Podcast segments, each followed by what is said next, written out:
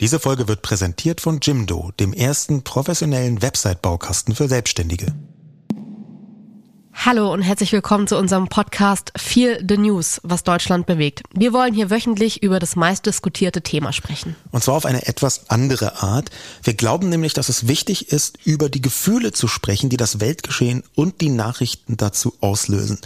Natürlich wollen wir das auf Basis von Fakten und Recherchen tun, aber eben nicht nur. Der Philosoph Niklas Luhmann sagte im 20. Jahrhundert, was wir über die Welt wissen, wissen wir aus den Massenmedien. Und heute müsste man eigentlich dazu ergänzen, was wir über die Welt fühlen, fühlen wir durch soziale Medien. Deshalb spüren wir in Feel the News jeden Donnerstag der großen Empörung oder der großen Wut der Woche nach oder auch mal, wenn es passt, der Begeisterung, die gerade alle erfasst hat. Dazu wollen wir in Zukunft auch eure Stimmen hören. Jeden Mittwochvormittag geben wir über Twitter bekannt, was das Thema der Woche sein wird. Und dann habt ihr die Möglichkeit, uns dazu Sprachnachrichten zu schicken. Wie genau das funktioniert, seht ihr auf feelthenews.de. Danke an dieser Stelle auch an unseren Staffelpartner Jimdo, der Website-Baukasten besonders für Selbstständige, mit dem wir zusammen feelthenews.de aufbauen. Natürlich kommt man im Moment an diesem einen großen Thema seit Wochen in allen Köpfen und auch in allen Herzen nicht vorbei. Der Titel unserer ersten Folge ist Gestern Atomangst, heute Benzinwut. Und er führt so ein bisschen, fast absichtlich ein bisschen in die Irre. Ja, wir wollen heute drüber sprechen, wie eklig es ist, die absolut berechtigte Angst vor teurem Benzin gegen die Angst vor Krieg auszuspielen. Das hier ist keine Angst-Competition. Das russische Militär muss gestoppt werden. Appellieren Sie an Ihre Politiker. Die Ukraine hat 15 Reaktoren. Wenn es zu einer Explosion kommt, ist das das Ende für alle, das Ende von Europa. Mit diesen dramatischen Worten hat sich der ukrainische Präsident Volodymyr Zelensky an die westliche Öffentlichkeit gewandt. Zwei Wochen sind seit Ausbruch des Krieges vergangen und die Angst vor einem Atomkrieg oder einem nuklearen Reaktorunfall ist so präsent wie lange nicht mehr. Der russische Präsident Wladimir Putin verunsicherte mit der Meldung, er habe seine Atomstreitkräfte in Alarmbereitschaft versetzt. Eine unverhohlene Drohung von dem Dritten Weltkrieg. In Zaporizhia finden Kämpfe in unmittelbarer Nähe des größten Atomkraftwerks Europas statt. Und Zivilisten, die durch die ausgehandelten humanitären Korridore aus den belagerten Städten entkommen wollen, werden auf der Flucht beschossen. Der Westen reagiert auf die russische Aggression mit harten wirtschaftlichen Sanktionen. Doch das Handelsembargo zieht zwangsläufig auch hierzulande Konsequenzen nach sich. Energie- und Benzinpreise steigen. Und langsam wächst die Angst, der Krieg in der Ukraine könnte auch für die europäische Wirtschaft langfristig dramatische Folgen haben. Wir erleben eine Zeitenwende. Und das bedeutet, die Welt danach ist nicht mehr dieselbe wie die Welt davor. Olaf Scholz mit einer überraschend emotionalen und eindrücklichen Rede. Aber lass uns mal ganz kurz zurückspringen, weil wir ja gerade einfach in einer Situation sind, die hätte man sich noch vor ein paar Wochen gar nicht vorstellen können. Nicht nur, dass in Europa ein Krieg ist, sondern dass auf einmal Atomkrieg nicht mehr nur ein komisches Wort ist, was man irgendwie in den 80ern verortet, sondern dass es tatsächlich eine Angst ist, mit der man zumindest rechnen muss, die nicht völlig absurd ist. Und gleichzeitig sehen wir jeden Tag in den sozialen Medien den Horror des Krieges, den die Menschen in der Ukraine erdulden müssen. Vielleicht ganz wichtig, auch um da mit der richtigen Perspektive drauf zu schauen. Wir sind hier in Deutschland natürlich nicht die Hauptbetroffenen.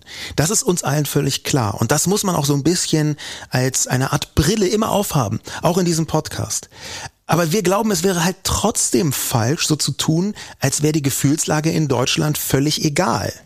Ich erinnere mich noch, wie wir darüber gesprochen mhm. haben, als der Krieg begann vor zwei das Wochen. Das war schon irgendwie krass, weil ähm, wir uns ja auch nicht ganz einig waren. Ich kam mir damals irgendwie fast, ja, hysterisch, Angst, Angst erfüllt vor, dass ich dich gefragt habe, ähm, glaubst du, dass es einen Krieg geben wird? Also schon die Frage habe ich damals so gedacht, dass ich das ausspreche. Ich habe so währenddessen gedacht, krass, das ist einfach irgendwie so weit weg, beziehungsweise für mich ein Satz, den ich noch nie so ausgesprochen habe, weil ich einfach nach der Wende geboren wurde, als die Anschläge aufs World Trade Center geschehen sind, war ich acht Jahre alt und natürlich gibt's irgendwie in den letzten Jahren Krieg in Syrien oder Afghanistan, aber die geografische Nähe ist hier ein Kriterium. Und ich weiß, dass ich das damals mich fast geschämt habe, dich das zu fragen und irgendwie dann mir komisch vorkam, dass ich so ein bisschen gedacht habe, das wird passieren und du eigentlich sehr nüchtern, ähm, wie du dann auf sowas reagierst, gesagt hast, ja, es, es besteht eine Restchance, aber eigentlich kannst du es dir nicht vorstellen. Ja, genau. Ich habe mich da einfach, das kann man mal ganz offen sagen, geirrt. Ähm, ich habe einfach gedacht, Putin wird nicht so aggressiv irrational sein. Ich dachte damals, das sei irrational, kann man sich darüber diskutieren, ob das ist, aber ich war wirklich ziemlich überzeugt davon, dass kein Ukraine-Krieg stattfinden wird. Ich dachte, naja, vielleicht äh, wird er diese Provinzen anerkennen und vielleicht wird er so ein bisschen über die Stränge schlagen, aber dass er quasi einen Angriffskrieg auf die komplette Ukraine vom Zaun bricht, das konnte ich mir einfach nicht vorstellen und ich habe mich damit geirrt. Und da wird natürlich auch alles andere, was man so denkt, auch alle anderen Gewissheiten, wenn man sich in einem so großen Punkt auf einmal täuscht. Und wenn ich dir noch gesagt habe, ja, du Jule, also hör zu, das heißt nicht nicht völlig ausgeschlossen, aber schon ganz un, sehr unwahrscheinlich in so einem typischen äh, Man äh, Mansplaining Sound, ähm, dann macht das was. Dann macht es was und dann fragt man sich, hm, sind die anderen Sachen, die ich für sehr, sehr, sehr unwahrscheinlich halte, wie zum Beispiel, dass irgendjemand eine Atombombe wirft, sind die vielleicht auch gar nicht so unwahrscheinlich. Ja, also wenn man das jetzt überlegt, ganz ehrlich, es fühlt sich für mich auch irgendwie gar nicht an wie 14 Tage oder 15 Tage jetzt. Das ist einfach, also ich habe das Gefühl, das ist jetzt schon Wochen, in denen man sich darüber informiert, die Timelines refresht und irgendwie versucht, alle Infos rauszukriegen. Bei uns lief auch eigentlich permanent der Fernseher. Das finde ich auch immer so eine Zeit, wenn so den ganzen Tag Brennpunkt und den ganzen Tag Extrasendungen laufen und man so gar nicht woanders irgendwas anderes machen will. Ähm, Trotzdem ist es ja einfach krass, wenn man jetzt so den Einspieler gehört hat, wie viel einfach in so kurzer Zeit passiert ist, auch was Ängste angeht, wie viel da jetzt einfach so in kürzester Zeit aufkam und Leute triggert. Also mich hat's einfach total getriggert. Ich kannte diese Angst vor Krieg so in der Form nicht. Dagegen erinnere ich mich noch an den Krieg in Ex-Jugoslawien, Anfang der 90er und eben auch an die damit verbundenen Gedanken. Das hatte damals teilweise spürbare Auswirkungen, ähm, weil zum Beispiel bei mir äh, in Berlin ähm, viele Geflüchtete im Sportverein und in der Schule waren und davon erzählt haben. Unfassbare Dinge haben sie erzählt. Teile davon, die auch manchmal in den Nachrichten berichtet worden sind, die verfolgen mich bis heute. Und man hat aber vor allem diesen Menschen, die da aus dem Krieg geflohen waren, manchmal richtig angemerkt, dass sie vom Krieg gezeichnet waren. Das waren ganz junge Leute, das, das kann man sich schwer vorstellen, aber für mich war diese Nähe des Krieges schon noch ein Kriterium und trotzdem hätte ich es nie gedacht. Und natürlich, zumindest ging es mir die letzten Tage so, kommen einem dann so Fragen in den Kopf, man überlegt sich eben so, hey, ähm, wenn ich in Kiew leben würde oder mich aufhalten würde, wann würde ich gehen, wann, wann ist der richtige Moment, äh, dann schwappen irgendwann diese Fragen, finde ich, auch rüber in die eigene Realität, dass man sich fragt, wird der Krieg vielleicht irgendwann bis hierher kommen? Äh, dieser große Begriff Dritter Weltkrieg, das ist ja einfach, das ist ein Begriff, der so Angst macht, finde ich, sowas sich auch nur auszumalen. Und dann natürlich auch die Fragen, wo müsste man hingehen, wo ist man überhaupt sicher? Das ist alles in der Theorie, aber dadurch, dass es eben vor zwei Wochen bei mir in der Theorie mit der Frage angefangen hat, wird es denn einen Krieg geben und wie beantworte ich diese Frage für mich, ist es ehrlich gesagt bei mir jetzt nicht so, dass ich mir, als es jetzt angefangen hat, dann aufgehört habe, diese Fragen zu stellen, sondern ich bin schon verunsichert teilweise und habe diese ganzen Fragen im Kopf und versuche die vielleicht auch irgendwie, um mich selbst ein bisschen zu beruhigen, für mich ab und zu zu beantworten, habe aber nicht wirklich eine Antwort darauf. Ja, das sind die Momente in der Außenpolitik, wo man eigentlich nur zwischen Pest und Cholera wählen kann. Wenn es einfach wäre, dann hätten wir die einfache Lösung äh, sofort heute gefunden. Wenn wir diesen Krieg, wenn wir dieses Leiden von Müttern, Vätern, Kindern beenden könnten, dann würden wir es in dieser Minute sofort tun. Aber wie gesagt, es ist eine Verantwortung, die wir hier tragen, dass es äh, eben ein Krieg nicht zu einem dritten Weltkrieg äh, jetzt führt. Ja, das von Annalena Baerbock, unserer Außenministerin. Und das kann ich vielleicht an dieser Stelle mal sagen, dass ich schon ziemlich froh bin. Im Moment bekommt ihr ja von wirklich allen noch den erzkonservativsten Leuten Komplimente dafür, wie sie ihr Amt wahrnimmt. Aber ich bin schon ziemlich froh, dass eine Person, die nicht nur ganz eindeutig eine Erwachsene ist, sondern auch die das 21. Jahrhundert versteht, dass die gerade die deutschen Verhandlungen maßgeblich führt. Ich stelle mir halt immer so vor, wenn, was wäre denn, wenn Armin Laschet ähm, tatsächlich gewonnen hätte und jetzt irgendwie so eine extrem merkwürdige Figur von der CSU-Außenminister geworden wäre. Ey, vor allem habe ich immer das Gefühl, dass es gerade gerade in dieser Zeit so eine fragile Situation ist, in der keine Fehler passieren dürfen, in der keine Patzer passieren dürfen, dass ich schon allein einfach nur und damit meine ich jetzt gar nicht, ich glaube, dass sich Armin Laschet auch bemühen würde, in so einem Moment irgendwie zu versuchen, unser Land äh, ordentlich zu vertreten. Ich habe schon allein Angst, dass dem irgendein dummer Fehler passiert und man dann da sitzt und sich denkt, um Gottes Willen, es kann doch jetzt nicht sein, dass diese Aneinanderreihung an unglücklicher Zufälle dazu führt, dass wir dann halt da irgendjemand haben, der sagt, ja gut, dann äh, habe ich halt da irgendwie an einem Moment eigenartig gelacht, wo es vielleicht nicht hätte sein sollen. Das ist, also tut mir zumindest echt in dieser ganz wilden Situation hier gut, jemanden zu haben an der Spitze, ähm, die unser Land vertritt, wo man das Gefühl hat, ja, ja, ja, genau so. Genau so würde ich es gerne haben. Unabhängig davon, ob man jetzt mit der Politik von Annalena Baerbock zufrieden ist, ist das auch ein Gefühl, eine, eine bestimmte Professionalität, wo man das auch sagen muss, dass jetzt im Wahlkampf nicht immer so war. Aber diese Professionalität, die spendet fast vielleicht so ein bisschen Trost und die hilft, diese Angst so ein bisschen besser einzugrenzen. Und wir sehen ja gerade um uns rum, wie die Angst irgendwie merkwürdig Kabolz schlägt das passt eigentlich auch richtig gut zu einem äh, total absurden Fakt, aber es ist jetzt nicht nur in der Apotheke hier bei uns im Viertel so, sondern es ist allgemein gerade in Deutschland so, dass Apotheken ähm, ja, feststellen, dass die Leute Jodtabletten kaufen. Und Jodtabletten sind, und das wird auch deswegen die ganze Zeit aufgeklärt, aus Gründen, weil die Leute das gerade kaufen, dass man die auf keinen Fall präventiv nehmen soll. Ähm, und trotzdem werden sie gekauft und ich glaube, sie werden halt wahrscheinlich aus irrationalen Gründen gekauft. Ich glaube nicht, dass die Leute jetzt sagen, oh, ich brauche unbedingt, man weiß ja auch, der Staat hat einen Jodtabletten äh, Vorrat, der auch dann in der richtigen Dosierung ist, weil die in der Apotheke kann man ja eh auch nicht so einfach äh, nehmen. Das, ich glaube, das wissen die Leute. Die Leute sind jetzt nicht so doof und denken sich irgendwie so, ja, ich esse jetzt zum Frühstück schon mal eine Jodtablette. Aber dieses Gefühl, will ich irgendwie mich vorbereiten auf eine Eventualität, die für mich so schlimm ist, dass es sich für mich besser anfühlt, wenn diese Angst, die, also ich glaube, dass es aus Angst passiert, die eben nachts dann so durchs Schlüsselloch ins Bett kriecht und in unsere Köpfe kriecht, will ich da irgendwas gemacht haben und fühle ich mich vielleicht besser, wenn ich auch aus völlig irrationalen Gründen zur Apotheke gehe und mir Jodtabletten kaufe. Ich glaube, genau das ist der Fall. Nochmal so kurz äh, zur Einordnung. Jodtabletten sind, falls tatsächlich Strahlung da ist, ziemlich sinnvoll weil die Schilddrüse sich alles Jod schnappt, was irgendwo rumfliegt. Und es gibt eben auch radioaktives Jod, was bei so einem Strahlungsunfall oder einem Strahlungsangriff ähm, in die Umwelt entweicht. Und dann würde tatsächlich die Schilddrüse radioaktives Jod sich reinholen. Und dagegen kann man vorgehen, indem man Jodtabletten nimmt, aber das funktioniert halt auch erst genau in dem Moment, wo auch Radioaktivität draußen ist. Und in einem direkten Umkreis, muss man auch sagen. Genau, insofern würde ich sagen, ja, es kann sein, dass das Irrationalität ist. Es kann aber auch einfach sein, dass die Leute dem der Verteilung von Jodtabletten im Störfall nicht so sehr vertrauen, dass die das erstmal auf Vorrat kaufen, damit man gerüstet ist, falls da was passiert. Vor allem aber glaube ich, dass du ganz richtig liegst, wenn ähm, du sagst, die Leute wollen irgendwas tun. Das ist für mich so ein bisschen der Schlüssel zum Verständnis von ganz vielem, was im Moment passiert. Jetzt nicht nur Jodtabletten, aber du bist da, du siehst diese Angst, du siehst diesen Horror des Krieges, den die UkrainerInnen gerade erdulden müssen, diese Katastrophe Katastrophen, die da jeden Tag mhm. passieren. Und du möchtest irgendetwas tun, du möchtest gegen deine Hilflosigkeit angehen.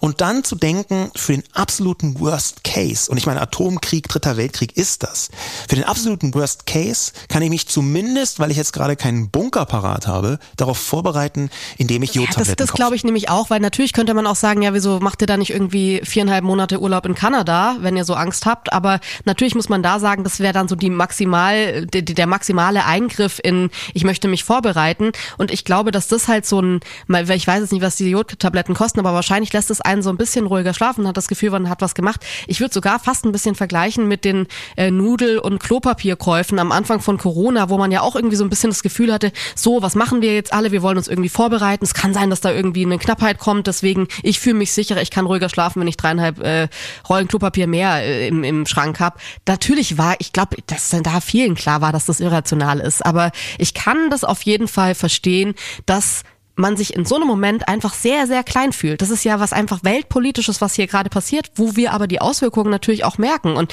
dass man dann, wenn man zu Hause ist, sich denkt, will ich der Beifahrer in dieser Geschichte sein, in dem, meinem Schicksal sein, wenn was passiert? Nein, ich möchte irgendwas tun und das ist äh, die maximale Vorbereitung, die ich mir zutraue, ohne jetzt irgendwie äh, auf, auszuwandern oder irgendwie ein Erdloch zu buddeln, dann ja, leuchtet mir das zumindest, also ich, ich würde es jetzt selbst nicht machen, aber ich kann verstehen, warum Leute das machen. Ich kann diese Beweggründe dahinter verstehen. Ja, wir haben gerade eigentlich schon so ein bisschen angefangen, über diese Angst zu sprechen, die die Leute bewegt, dann eben irrationale Dinge zu tun. Wir haben schon gemerkt, dass, als wir so über die Angst gesprochen haben, es eben Emotionen gibt, die uns stärker beeinflussen als andere. Man wacht beispielsweise nicht um vier Uhr nachts auf, weil man total glücklich ist, aber aus Angst eben schon. Und man wacht nicht nur davon auf, sondern man bleibt halt auch wach. Und dieses, dass die Angst einen sogar wach hält, zeigt halt, was da für eine Dynamik drin ist, was das für eine starke Emotion ist, die sich tatsächlich auch, finde ich, in ihrer Stärke, in ihrer Macht von anderen Gefühlen unterscheidet. Das hat natürlich wahrscheinlich auch evolutionäre Gründe, dass so eine Angst einfach ganz unmittelbar sich nicht nur verbreitet, sondern auch auf den Körper wirkt.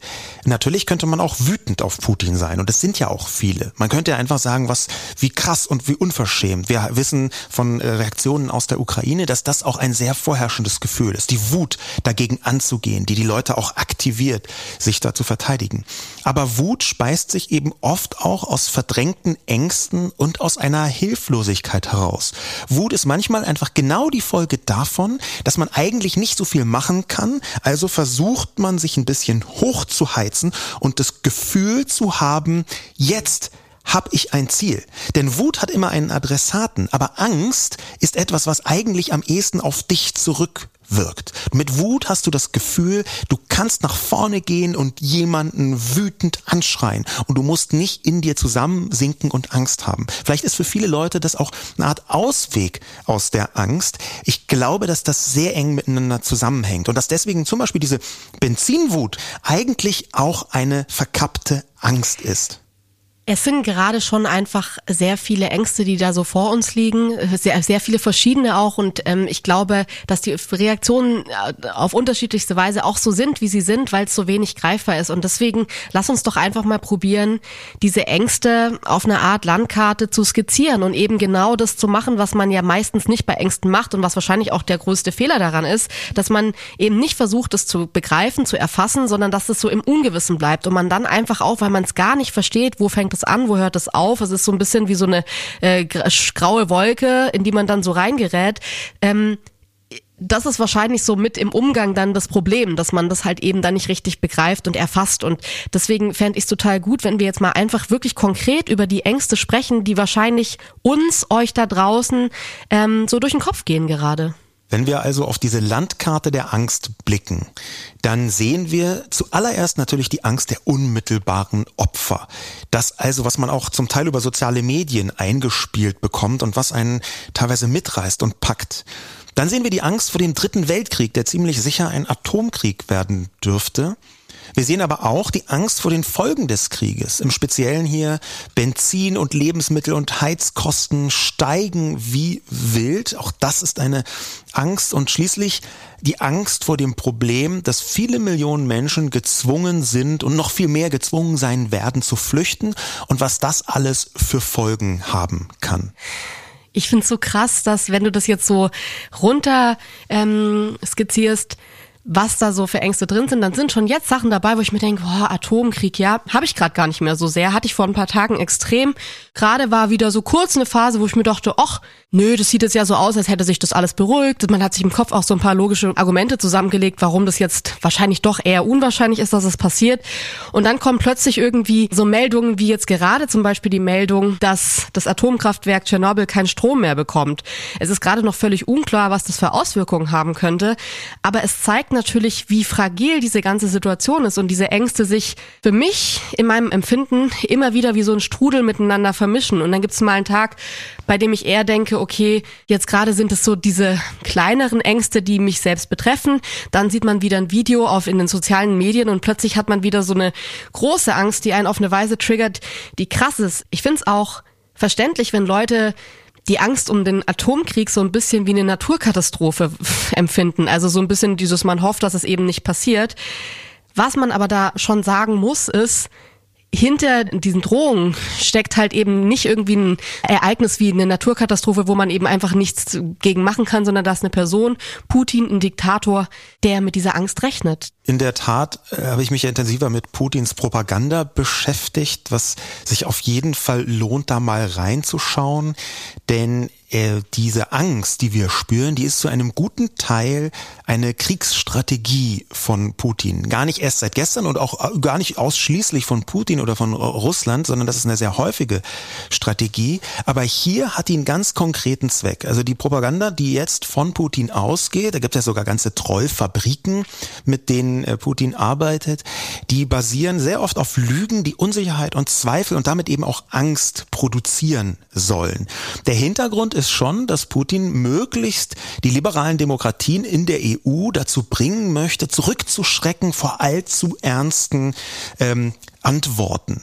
Ja, da gibt es eine, eine Vielzahl von Ansätzen, damit mit russischer Propaganda der Preis ganz hochgeschraubt wird in den Köpfen der Menschen, wenn man nur irgendetwas tut. Das ist ein bisschen wie Putin als tollwütiger Hund, reizt den bloß nicht zu sehr, sonst geht's richtig los. Und da ist natürlich diese Angst vor Atomkrieg, die Putin ganz absichtlich angefacht hat, ein Teil genau dieser Propaganda. Ey, aber Sascha, ich muss dir trotzdem sagen, als ich das auch so ein bisschen auf Twitter in so im Social Media gelesen habe und die Leute so ganz logische Argumente hatten und meinten, ja, das ist alles Putins Plan, lasst euch davon, fallt darauf jetzt nicht rein und so, das ist alles in der Berechnung drin. Obwohl man vielleicht das durchschaut oder man gesagt bekommt, dass man das durchschauen soll, war bei mir trotzdem am Ende noch eine Angst da, weil ich mir halt denke, naja, der äh, vorausschauende Politiker, der sich jetzt sagt, was sagt der zu mir oder was bringt der mir, wenn tatsächlich irgendwas passiert? Und wir hatten es gerade mit Tschernobyl, dann muss ja auch nicht mal sein, dass es jetzt äh, eine Atombombe oder dieser Atomkrieg ist, sondern es reicht ja auch einfach schon ein Reaktorunfall. Da gibt's ja ganz viele Abstufungen, die einem ja trotzdem eine Heidenangst machen. Auf jeden Fall. Und da würde ich fast antworten mit diesem Spruch von Woody Allen, der gesagt hat, nur weil ich paranoid sind, heißt das noch lange nicht, dass sie nicht wirklich hinter mir her sind. Das bedeutet, ja. in diesem Fall, wenn man das so überträgt, natürlich arbeitet Putin damit, dass Atomkriegsangst Teil seiner Propaganda ist, die er schüren möchte. Aber das heißt noch lange nicht, dass es komplett ausgeschlossen ist, dass er wirklich anfängt, Atomgranaten zu werfen. Das heißt nicht, dass die Angst, nur weil sie von Propaganda angeheizt wird, völlig irrational ist.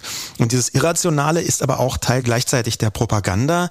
Ähm, das übrigens auch natürlich die Russinnen und Russen selbst betrifft. Im russischen Fernsehen wird von dieser Propagandamaschinerie eine regelrechte Parallelrealität erzeugt. Da heißt es dann zum Beispiel, dass in der Ukraine ein Neonazi-Regime herrscht, obwohl Präsident Zelensky äh, jüdisch ist ähm, und dass eigentlich die UkrainerInnen nur darauf gewartet haben, endlich von den glorreichen russischen Truppen befreit zu werden. Und dass das, das fühlt sich fast so ein bisschen an, als wäre Putin auf seine eigene Propaganda reingefallen. Denn dieser Krieg, der dauert jetzt schon sehr viel länger, als die meisten gedacht hätten. Und eben ziemlich sicher, als auch Putin gehofft hat. Dazu passt ja auch total, was der Chef der CIA, William Burns, gerade gesagt hat. Und zwar, ich glaube, Putin ist im Moment wütend und frustriert. Ich glaube, das kommt halt auch noch mit dazu. Also jetzt mal egal, Berechnung hin oder her, da ist halt am Ende ein Mann, der echt eigenartige Entscheidungen trifft. Und damit meine ich jetzt nicht nur diesen Krieg, sondern auch schon sich an so einen langen Tisch zu setzen, so zu kommunizieren, wie er kommuniziert. Auch nachweislich immer wieder gesagt zu bekommen, dieser Mensch lügt, dass es PolitikerInnen gibt, die sagen, ich kann hier, hier und hier diese Situation sagen, wo Putin was völlig anderes gesagt hat, als er dann gemacht hat.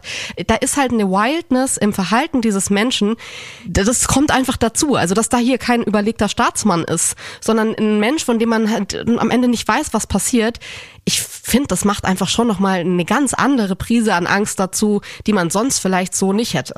Definitiv. Und weil man halt auch nicht sagen kann, spielt er den tollwütigen Hund nur oder ist er wirklich vollkommen neben der Spur?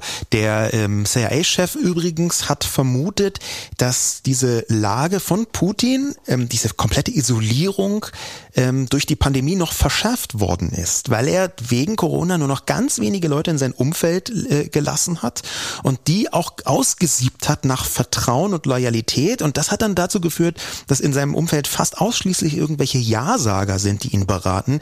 Was wiederum dazu führt, dass man relativ schnell den Kontakt mit der Realität verliert. Ich habe jetzt mal so ein bisschen versucht zu paraphrasieren, was CIA-Chef William Burns da so gesagt hat.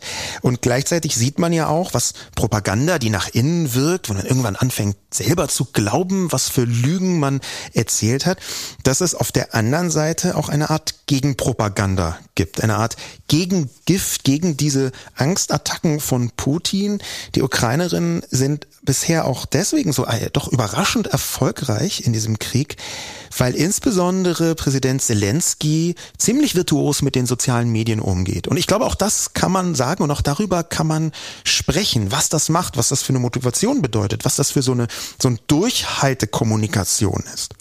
Was ich schon interessant finde, äh, du hast es gerade schon angesprochen, ist, dass die UkrainerInnen allesamt ganz anders irgendwie damit umgehen. Man liest ja dann auch so absurde Nachrichten wie zum Beispiel, dass die ukrainischen Frauen Tinder nutzen, um eben Standorte von russischen Soldaten rauszubekommen. Das ist nur so ein Aspekt. Es gab aber ganz viele Aspekte, die für mich glaube ich auch meine Angst und meine Emotionslage und meine Involviertheit in den Krieg ähm, digital total geschürt haben, weil da, weil man plötzlich live dabei war. Das ist schon so. Ich habe die anderen Kriege bis jetzt nie so live aus allen Perspektiven mitbekommen. Man sieht ja wirklich einfach morgens Zelensky gibt ein Insta Live, nachmittags kommt ein Elon Musk dazu. Man sieht den Tweet, wie er helfen will, wie er Starlink damit hinschickt und das Internet aufbaut. Dann sieht man irgendwie Bitten von äh, Menschen, die gerade auf dem Feld sind. Dann sieht man aber auch die russischen Soldaten, die irgendwie völlig verstört von zu Hause unterwegs sind da. Also ich ich finde es schon krass, wie sehr man jetzt als Person, die ja vielleicht nur zwei Länder weiterlebt und jetzt nicht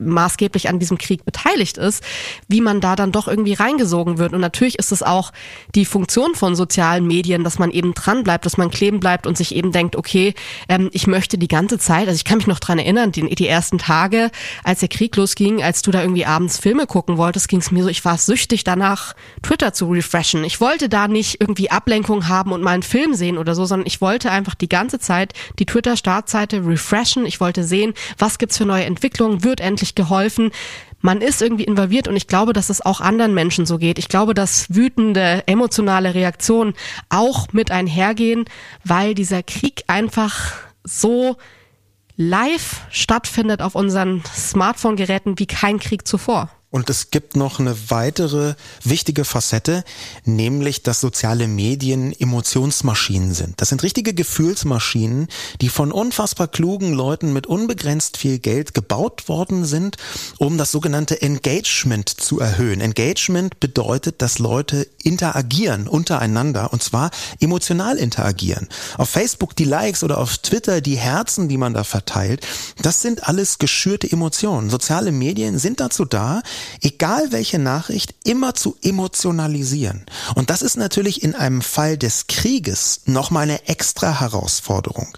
Da bin ich mir aber auch gar nicht so sicher, ehrlich gesagt, ob nicht das viel näher an den Krieg heranführt und deswegen sogar eine positive Sache sein kann. Den Horror des Krieges über soziale Medien, das fühlt sich halt schon anders an, als irgendwie so eine nüchtern verlesene Tagesschaumeldung von einer Anzahl X von Toten, die hier gerade in dem ja, Bombardement gestorben sind. Wobei da würde ich schon auch reingehen, weil ich weiß nicht, ähm, wie das bei deiner Familie war, aber mein Opa war im Krieg und es war immer so ein bisschen klar, der Opa spricht nicht über den Krieg. Was da im Krieg passiert ist, bleibt ein bisschen im Krieg. Der sagt nicht, was da los war.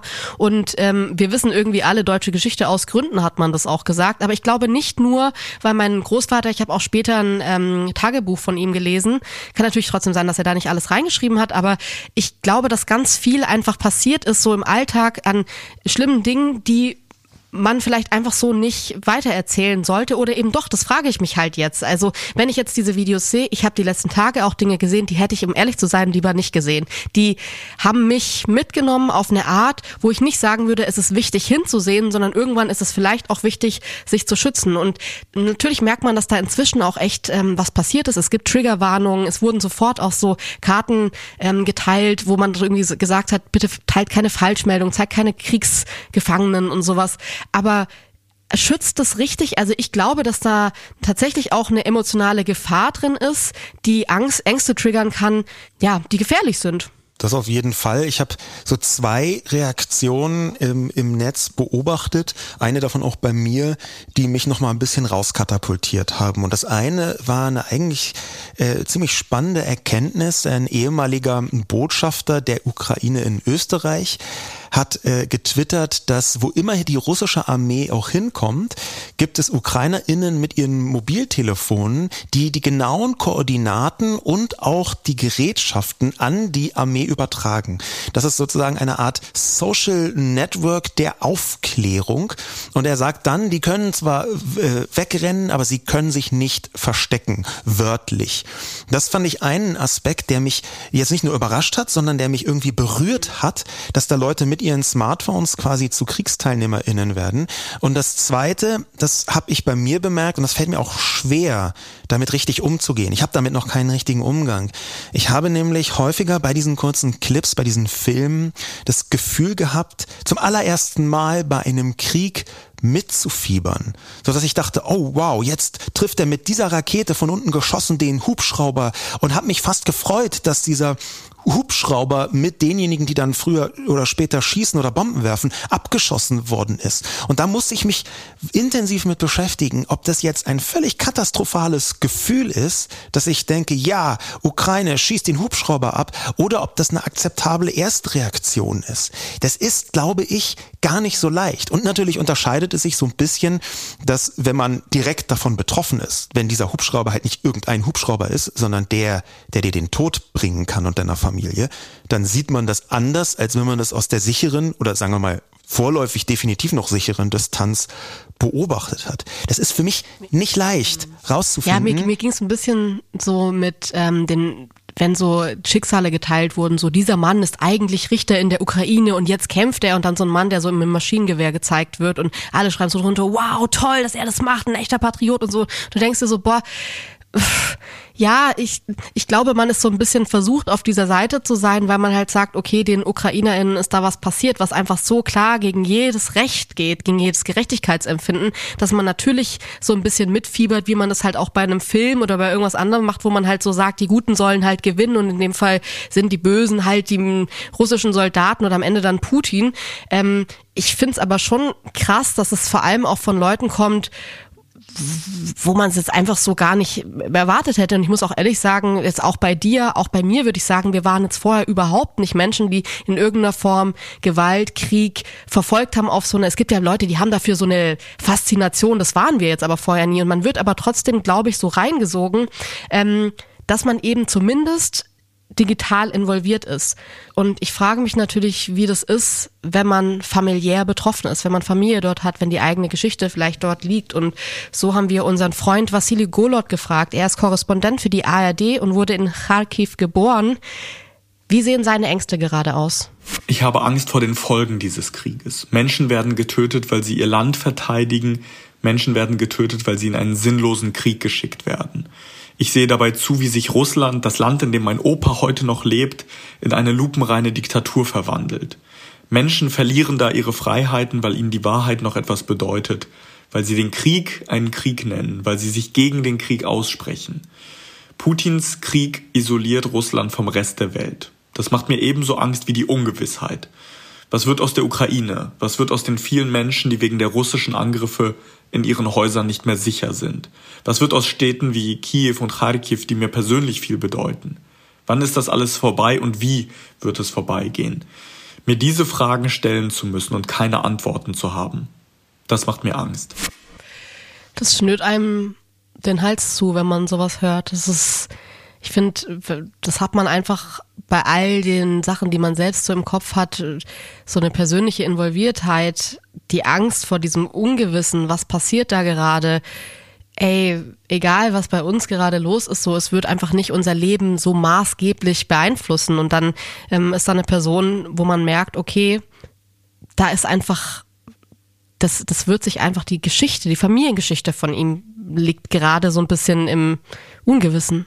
Ja, nicht nur im Ungewissen, sondern da ist auch diese Angst, dass das nie wieder gut werden kann. Es gibt ja einfach, das sagte irgendjemand auf Twitter, es gibt, und das gilt mit Sicherheit auch für Vassili, es gibt einfach Leute, deren Leben wird nie wieder gut. Und wenn an, angenommen, da wären tatsächlich Teile seiner Familie direkt drunter leiden, weil sie zum Beispiel ermordet werden, na, wie soll man dann noch da einigermaßen neutral drauf schauen? Das ist schon eine, eine Intensität, ähm, Vassili hat selber äh, Familie in Russland und hat auch äh, ukrainische Wurzeln. Und das ist natürlich auch die Lebensrealität für viele Menschen hier in Deutschland. In Deutschland leben ja auch einfach Leute, die enge Verbindungen in eins oder beide von den Ländern haben.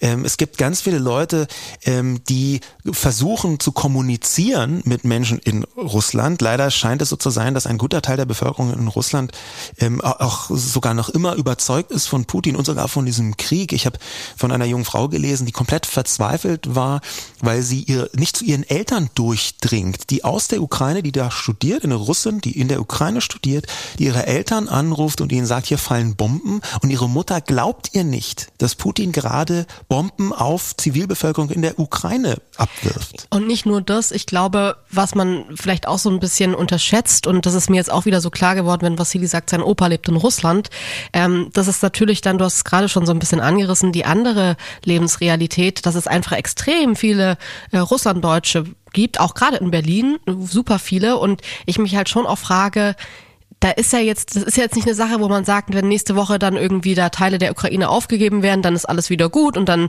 fängt irgendwann auch McDonalds wieder an, seine Burger in Russland zu verkaufen und dann ist alles wieder in bester Ordnung, sondern ähm, die Menschen sind da jetzt gerade in einer Situation in der Ungewissheit, auch in Russland, von der man ja einfach sagen muss, das kann für gerade, wenn man jetzt überlegt, ein, ein älterer Mensch, der jetzt einfach nicht mehr irgendwie 40 Jahre Zeit hat oder 50 Jahre Zeit hat, da noch einen großen Wandel mitzubekommen, ein absolut tragisches Ende sein. Wir haben jetzt also Vassili Golot gehört, wie er ganz konkrete, ganz greifbare Angst hat davor, dass seiner Familie was geschieht, auch was mit den Ländern geschieht, was mit seiner Zukunft geschieht. Man hat förmlich gemerkt, wie er Tränen in den Augen gehabt hat, als er das gesagt hat und sich zusammenreißen musste, um nicht zu emotional zu werden in der Sprachnachricht. Und diese Menschen stehen jetzt Leute gegenüber, die sich in Deutschland darüber aufregen, dass der Dieselpreis über zwei Euro liegt. Morgen. Ich bin jetzt hier gerade an der Tankstelle vorbeigefahren und es ist wirklich irre. Diesel 2,12 Euro. Ich finde, da ist jetzt wirklich ein Punkt erreicht, wo man sagen muss, da muss man handeln. Klar hat das was mit der Ukraine-Krise zu tun und klar hat das was mit Dingen zu tun, die die Bundesregierung nicht beeinflussen kann. Aber das Problem ist doch einfach, dass sich im Moment der Staat bereichert. Der Staat bereichert sich an diesen gestiegenen Energiekosten und deswegen muss eine Spritpreisbremse her. Das trifft jetzt nicht nur Geringverdiener, sondern das trifft wirklich die vielen fleißigen Leute, die tanken müssen, die ihre Dieselfahrzeuge tanken, die zur Arbeit fahren, die die Kinder zum Sport bringen.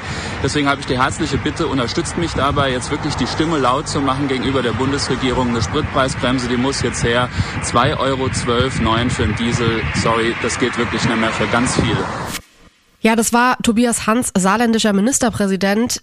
Man muss aber auch dazu sagen, saarländischer Ministerpräsident, der sich gerade komplett im Endspurt Wahlkampf befindet, denn es ist Landtagswahl am 27. März im Saarland. Das heißt, man muss jetzt, glaube ich, von dieser Aussage, die total krass ist und die wahrscheinlich auch einfach, ich kann schon verstehen, dass da Leute von getriggert sind, äh, muss man jetzt aber trotzdem einmal so dieses Wahlkampf, ähm, diese Prise Wahlkampf abziehen, in der er sich gerade befindet und deswegen natürlich dann auch solche Sätze wie, da muss man was machen und so, ach, alles klar und deswegen sollen wir also alle dich wählen oder sollen die SaarländerInnen dich wählen am 27. März.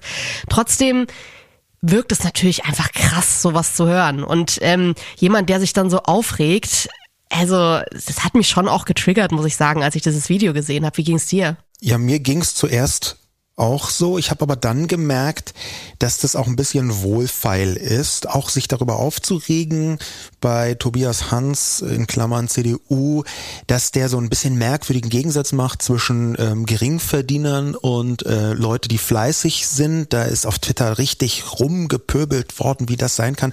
Da glaube ich, dass es eher an der Live-Situation liegt, wer da vor dieser Tankstelle steht. Es ist natürlich schon intensiv, wenn so plötzlich ein Wutministerpräsident um die Ecke kommt kommt und so ein bisschen im Wutbürger-Style da in die Kamera spricht.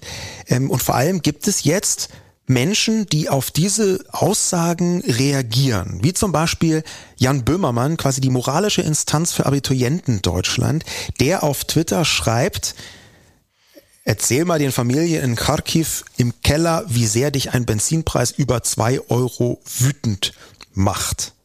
Und noch heftiger hat Marie-Agnes Strack-Zimmermann von der FDP bei Lanz reagiert und in genau die gleiche Kerbe geschlagen, was Tobias Hans Wutkommentar anging. Boah, ist das peinlich. Das heißt, im Was sagten Sie gerade, peinlich? Ich finde das Ja, ein das Auftritt, ich peinlich. schüttel mich. Also ich bin ja die Letzte, die nicht gerne knackigen Wahlkampf macht. Aber ähm, da werden ja Assoziationen geweckt, ja? Vor Ja. der Tankstelle. Er mit dem Handy, er spricht. Also ich will jetzt nicht zu kühn werden. Aber die Bilder, die wir gerade aus der Ukraine bekommen, wo ein verzweifelter Präsident mit dem Handy arbeitet und sagt, wisst ihr, was hier gerade passiert? Und genau diese Methode benutzt er, um den Spritpreis anzuprangern.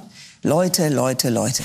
Ah, da muss ich jetzt ehrlich sagen, also äh, ins Handy zu sprechen ist halt nicht Zelenskys Signature Move, sondern es ist halt der Signature Move von allen Menschen im 21. Jahrhundert. Da jetzt zu sagen, er hat sich irgendwie der gleichen ähm, Bildsprache bedient, I don't know, habe ich jetzt ehrlich gesagt nicht so gesehen ähm, und hat mich ehrlich gesagt auch ein bisschen überrascht, weil wie das ähm, Marie-Agnes Strack-Zimmermann gerade richtig gesagt hat, sie ist eigentlich selbst der größte Fan von knackigem Wahlkampf und es ist jetzt schon könnte man sagen, so die FDP, die letzte Autofahrerinnenpartei Deutschlands.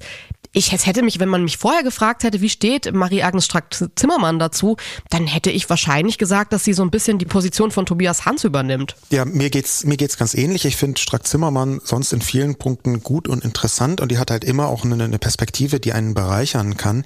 Aber das ist jetzt wirkt für mich fast wie Gegenwahlkampf, vor allem weil man Tobias Hans sicherlich ganz viel vorwerfen kann. Aber dass das ein Thema ist, was die Menschen berührt und bewegt und dass er hier in seine politische Kommunikation vergleichsweise hemdsärmlich, beinahe möchte man sagen volksnah etwas einbaut, wo die Leute tatsächlich denken, ja, hm, stimmt, Spritpreisbremse, da könnte man mal drüber nachdenken. Das, find, das dem vorzuwerfen, finde ich persönlich auch schwierig. Was mich ehrlich gesagt äh, noch viel mehr gestört hat an diesen ganzen Tweets, das Internet, vor allem Twitter, war ja wirklich entrüstet ähm, über diese Menschen. Tobias Hans ist ja als auch nur einer davon. Es haben ja ganz viele Menschen gesagt, sie haben gerade, sie beschäftigt das total, dass die Heizkosten jetzt mehr werden sollen, dass der Sprit eben ansteigt, der Spritpreis. Ich finde es extrem befremdlich und komisch, wenn jemand eine Angst formuliert, darauf zu reagieren und zu sagen, ja, es gibt aber Menschen, denen geht's noch viel schlechter. Das ist für mich so eine Whataboutism-Keule emotional, die ich nicht verstehe, weil das ja jetzt kein Ranking ist, das man hier aufmacht. Wenn jemand sagt, ich habe Angst vor etwas, dann gehe ich erstmal grundsätzlich davon aus, dass wir in einer Gesellschaft leben, die inzwischen emotional so intelligent ist, dass ich diese Angst zumindest versuche ernst zu nehmen. Und was mich so überrascht, ist, dass es jetzt von Menschen eine Ignoranz an den Tag gelegt wird, die sonst eigentlich sehr feinfühlig sind. Beispielsweise beim Thema Depressionen würden diese Menschen wahrscheinlich jetzt nicht sagen, sei doch einfach froh, dass du keinen Krebs hast oder sowas, sondern da würde man natürlich irgendwie emotional drauf reagieren. Und gleichzeitig wird die Abwertung von solchen Ängsten, die ganz eindeutig Treiber von dieser Benzinwut sind, ganz oft von Leuten formuliert, die gar nicht so sehr davon abhängen, ob sie jetzt mit dem Auto zur Arbeit fahren können oder nicht, oder ob das jetzt teurer wird oder doppelt so teuer wird oder nicht. Zum Beispiel, weil sie in der Stadt wohnen und im Zweifel auch auf den Nahverkehr ausweichen können, oder weil sie einfach ausreichend finanziell abgesichert sind, weil sie sich nicht so viel Gedanken darum machen müssen, ob am Ende des Monats genug Geld auf dem Konto ist, um den Tank aufzufüllen. Aber was ist denn mit dem Krankenpfleger, der 30 Kilometer mit dem Auto pendeln muss, weil der Bus einfach zu seinen Schichtzeiten nicht fährt? Wir haben im erweiterten Bekanntenkreis jemanden, dem das genau so geht. Und der verdient sowieso schon nicht so viel. Und der hat jetzt davor eine tatsächliche Angst, die auch berechtigt ist. Man kann sich dann natürlich ganz oft beschweren, auch das ist in den sozialen Medien ganz viel getan worden, dass Deutschland den Nahverkehr so sehr verbockt hat. Aber das hilft ja jetzt dem Krankenpfleger nicht. Und das hilft auch nicht der selbstständigen Taxifahrerin, die jetzt ihre Miete nicht mehr zahlen kann, weil diese so teuer geworden ist, dass sie einfach nichts mehr Und verdient. ich kann mich auch, um ehrlich zu sein, an diese Heizkosten, den Moment im Studium, wenn diese Heizkostenabrechnung kam, das ist ja eh schon was, was einfach sehr im Verborgenen liegt. Man kann immer nur so grob schätzen, wie die Heizkosten so sind. Und dann kommt der Riesenklopper, dann kommt die Rechnung. Und es gab für mich da Momente, wo ich die Heizung wirklich abgedreht habe im Januar, weil ich Angst hatte vor dieser Riesenzahlung. Und es gibt einfach Leute da draußen, die nicht irgendwie 1000 Euro noch zur Seite gelegt haben und auf der hohen Kante haben für sowas, wenn die Heizkosten jetzt plötzlich teurer werden. Also das ist, da ist doch auch eine Lebensrealität dahinter, von der ich es fast schon ignorant finde, zu sagen, na ja, zwei äh, Länder weiter sterben Menschen und was ist jetzt euer fucking Problem hier? Also ich, ich finde es einfach sehr, sehr befremdlich, so mit den Ängsten von Menschen umzugehen. Ja, und im Homeoffice, im irgendwie Altbau lässt sich halt auch relativ leicht darüber schimpfen, dass Leute sich über den Benzinpreis aufregen. Ich möchte jetzt gar nicht sagen, dass da nicht irgendwelche Auto-Almans nicht auch komplett übers Ziel hinausgeschossen sind und irgendwie aus ihrem 120.000 Euro Mercedes angefangen haben zu sagen, das Benzin ist zu teuer. Aber nur weil solche Leute auch da sind und weil solche Leute auch sowas formulieren, ist es doch trotzdem vollkommen legitim für ganz viele Leute aus ganz vielen Motiven eine Angst zu haben davor, dass der Energiepreis infolge des Krieges dramatisch steigt und damit auch ganz direkt in ihr Leben tief eingreift. Und ich glaube eben, wenn man das Schicksal von Menschen wie Vassili und seiner Familie wirklich ernst nimmt, dann heißt das eben nicht automatisch, dass man das Schicksal von dem Taxifahrer im Wedding oder der Familie auf dem Land, die den Pkw braucht, automatisch abwerten muss. Und schon gar nicht kann man den Leuten sagen, dass sie ja wohl mal ein bisschen Pullover tragen können gegen Putin. Ja, das ist für mich fast so wie Marie Antoinette mit sollen sie Kuchen essen, wenn sie kein Brot haben. Na, dann zieht doch einfach, wenn das Gas so teuer ist, mal ein Pullover an. Das finde ich fatal. Ich glaube, dass das eine Übersprungshandlung ist von vielen. Ich glaube, dass ganz viele Leute einfach merken, sie wollen mit dieser Wut raus und dann Leute attackieren, die eben auch ihrerseits wütend sind. Ich finde es auch einen wichtigen Punkt, dass man hier einfach nochmal sagt, wir sind nicht die Hauptbetroffenen. Aber in einer Situation, die trotzdem auch schwierig ist für Menschen, sich so zu behandeln, finde ich eigenartig, finde ich komisch, finde ich befremdlich. Ich glaube, wir sollten gerade eher aufeinander aufpassen und so gut zu uns sein, wie wir es nur können, weil wir gerade in einer Ausnahmesituation sind. Und zwar schon in der so und so vielten Ausnahmesituation. Und gerade dieses, sich einigermaßen gut zu behandeln, das passiert eigentlich auch schon. Für diejenigen nämlich, die so ein bisschen den Glauben an das Gute im Menschen wiedergewinnen wollen oder die einfach ein bisschen Hoffnung brauchen, um nicht ganz zu verzweifeln, haben wir so ein bisschen geschaut, wo sind denn eigentlich Dinge, wo man genau diese Hoffnung bei aller Katastrophe, bei aller Brutalität, bei aller Grausamkeit des Krieges, die noch weiter eskalieren kann, wo man das findet. Und es ist tatsächlich so, es sind zwei Wochen nach dem ziemlich überraschenden Kriegsbeginn vergangen und schon sind über zwei Millionen Menschen auf der Flucht. Und da kann man erstmal bemerken, dass die Zivilgesellschaft in mehreren europäischen Ländern das gar nicht so schlecht hinbekommt, das richtig zu handhaben. Natürlich geht es besser immer, aber zum Beispiel in Polen sind fast über Nacht über eine Million Menschen aufgenommen worden. Gerade in Polen, die ähm, natürlich während der letzten Flüchtlingssituation sich jetzt nicht überragend menschenfreundlich angestellt haben, vorsichtig gesagt. Und natürlich muss man auch darüber reden, dass bei weißen christlichen etlichen UkrainerInnen, die Polen vergleichsweise offen sind und eine große Gastfreundschaft entwickeln und dass im gleichen Atemzug aber beispielsweise schwarze Menschen, die in der Ukraine studiert haben, an der Grenze mit eindeutig rassistisch motivierten Schikanen getroffen werden.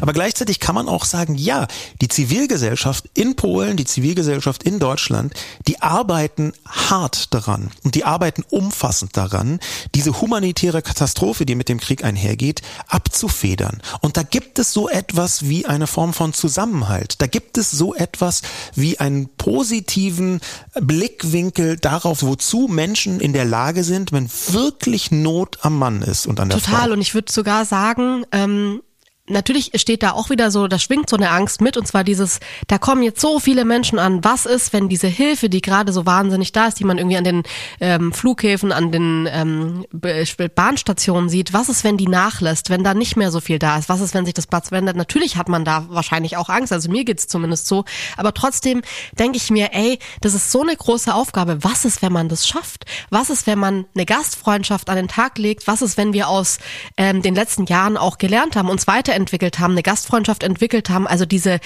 diese beispiellose Hilfe, die gerade passiert, dass Menschen ohne mit der Wimper zu zucken Leute bei sich aufnehmen, da steckt so viel drin, von dem ich mir denke, wow, das war 2015 wirklich anders. Also da war es einfach eine Entwicklung da, von der ich glaube, wie toll wäre es, wenn wir das in ein paar Jahren Revue passieren lassen und bei all der schlimmen Zeit, die gerade herrscht, diese Aufgabe zusammen irgendwie als Gesellschaft, als europäische Gemeinschaft bewältigen? Das ist vielleicht auch einfach eine philosophische Frage, ob man das zulässt, ob man die Dinge, die Kleinigkeiten bei dem großen, katastrophalen, schlimmen Ganzen, ob man die Kleinigkeiten zulassen will und auch zulassen kann zwischen Ablenkung und äh, Trost, die vielleicht es ein bisschen erträglicher machen. Mir persönlich, das kann ich ja vielleicht so ein bisschen zu meinem Abschluss sagen, mir persönlich geht es so, dass ich mit viel größerer Energie und auch mit größerer Ernsthaftigkeit nachverfolgen kann, was dort passiert, dass ich die Art von Hilfe, die, für die wir uns entschlossen haben, viel besser umsetzen kann, auch in Richtung Ukraine, wenn ich zwischendurch mir immer mal wieder selbst genehmige, zum Beispiel eine Ablenkung zu haben, zum Beispiel mich auch mit was anderem zu beschäftigen und zum Beispiel auch zuzulassen, dass die Gefühle, die bei mir entstehen, Angst vor dem Atomkrieg, vielleicht sogar Angst, dass wir in einer Welt landen, wo ich unsere Kinder nicht richtig beschützen kann, dass ich diese Gefühle zulasse und nicht so tue, als würden die nicht existieren, nur weil ich im gleichen Moment weiß, dass äh, ein paar hundert Kilometer entfernt Leute viel, viel schlimmer leiden. Leute, das war's für diese Woche. Schön, dass ihr eingeschaltet habt. Wir hören uns wieder nächsten Donnerstagmorgen. Diese Folge wurde präsentiert von Jimdo, dem ersten professionellen Website-Baukasten für Selbstständige.